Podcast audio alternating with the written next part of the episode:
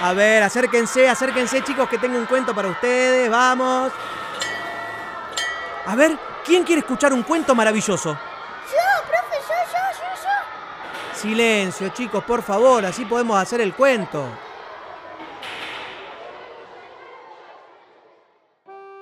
Había una vez un gentil hombre con una hija bondadosa, que luego de enviudar, volvió a casarse con una vanidosa señora, que tenía dos hijas tan altaneras, egoístas y ambiciosas como ella.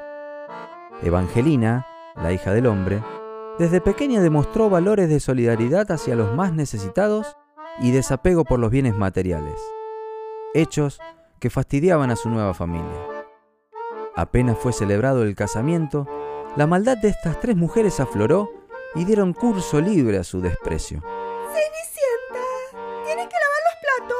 Cenicienta, limpia las escaleras. Cenicienta, ¿quién te dio permiso para descansar? Cenicienta, plancha mi ropa ya. La joven dormía en un desván en lo alto de la casa, sobre un sencillo colchón, mientras que sus hermanas dormían en habitaciones lujosas.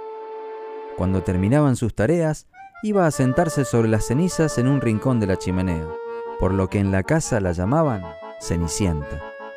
Alegraba sus días con el canto de los pájaros y la simpatía de unos ratoncitos que vivían cerca de la hoguera, donde dormía por las noches. Dicen que vivía sola porque despreciaba el lujo y la opresión del reinado. Según me contaron, nunca quiso ser dominada. Para mí, se parece a vos, Cenicienta, por tu valentía. Algunos dicen que estaba loca, por eso la alta sociedad la echó del lugar.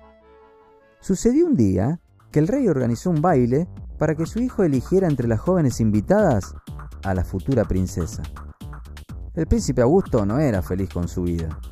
Si bien tenía todas las comodidades y lujos que algunos deseaban, en su interior buscaba algo más, pero aún no sabía qué. ¿Estás organizando otro baile más, padre? Estoy cansado de tantos. Estos bailes me aburren. Realmente me siento cada día más triste. Las hermanas de Cenicienta fueron invitadas al baile. La noticia generó gran revuelo en la casa. Las dos jóvenes no dejaban de pedir ayuda a Cenicienta. Hasta el último detalle quedó en sus manos. Ya lo imagino. Esta noche el príncipe me mirará a mí. Me pondré mi vestido de terciopelo rojo y mis encajes de Inglaterra. Por favor, querida. En el baile, el príncipe quedará enamorado al verme con mi tapado de flores de oro y mi collar de esmeraldas. El día del baile, en la casa solo se escuchaban pedidos para la joven. Cenicienta, plancha los vestidos de las niñas. Deben estar impecables. Cenicienta. Pronto, lustra mis zapatos. Cenicienta, ajusta más mi vestido. Cenicienta, deprisa, cepilla mis cabellos. La amable joven no dejó de atender los requerimientos de las doncellas.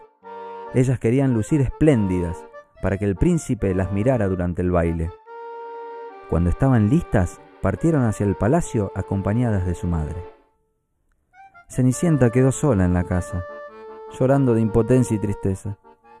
De pronto, recibe la sorpresiva visita de la anciana de la que le habían hablado, que con voz dulce, pero firme y sin sembrarle duda dijo, Yo conozco tus pesares y también sé de tu fuerza interior.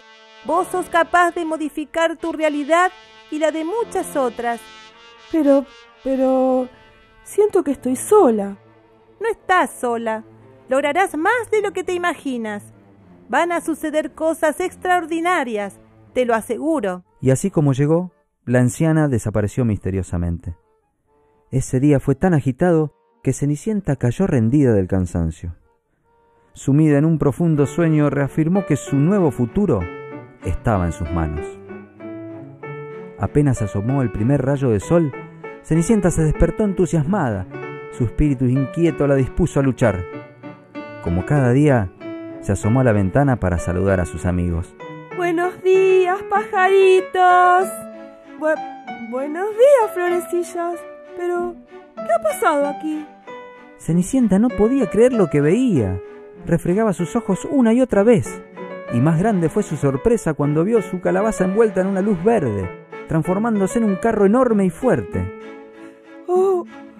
¡Calabaza! ¿Qué te ha pasado? ¿En qué bello carro te convertiste? Ratoncitos, Lauchitas, no, no saben lo que ha ocurrido. Mi calabaza se convirtió en un carro hermoso y fuerte. Y nuevamente, Cenicienta quedó sin palabras. Sus amigos, envueltos por un rayo de luz azul, se convertían en ágiles caballos, capaces de trasladar al gran carro. Fue a buscar a su amigo a su nido, y una vez más, la magia la impactó. Su fiel amigo había sido tocado por un rayo violeta y se había convertido en un gran cochero, con los más hermosos bigotes que jamás se hayan visto. Casi sin darse cuenta, estaban sonando las campanas de las doce. Justo, justito en ese momento, volvieron a destellar haces de luces hacia toda la comarca. Al son de las campanas, Evangelina se subió al carro y junto a sus amigos fue en busca de esas mujeres. Una a una fueron subiendo al carro. Cuando todas estaban listas, emprendieron el viaje. El carro se dirigió hacia el claro del bosque, donde sabían que estaba la casa del anciano. Un rayo dorado había creado un espacio mágico. Las mujeres encantadas iban bajando y buscando la actividad que más felicidad les provocara realizar. Algunas fueron a pintar obras de arte, otras se acercaron a construir objetos de madera. Hubo quienes eligieron trabajar con hierros y quienes se inclinaron por construir instrumentos musicales. Fue un día inolvidable para todas. Descubrieron que cada una tenía un potencial oculto. Solo necesitaban defenderlo y organizarse. ¡Qué hermoso encontrarnos y disfrutar! Yo no sabía que podía trabajar la madera. Gracias por acompañarme. Sí, realmente bello descubrirnos de una manera diferente. Y así fue. Cada día cuando llegaban las 12 del mediodía y al son de las campanas, comenzaban sus momentos de algarabía. Evangelina y sus entusiasmadas amigas disfrutaban de tardes inolvidables. Se fueron sumando nuevas jóvenes a las tareas, que eran cada vez más variadas. Aparecieron interesadas en aprender albañilería para mejorar sus casas, otras que querían cultivar sus alimentos y aquellas que disfrutaban de la tarde leyendo libros bajo el sol. Y tenernos me hace tan feliz como a ustedes. Cada jornada espero con más algarabía el sonar de las doce campanadas. Mientras tanto, el príncipe Augusto estaba triste. Su vida solitaria en el palacio lo sumía en un profundo desánimo. Sigo tan triste.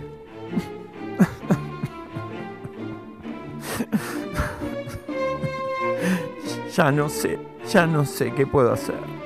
Ninguna muchacha me gusta como a mí me gustaría que me guste. Ninguna enciende mi corazón.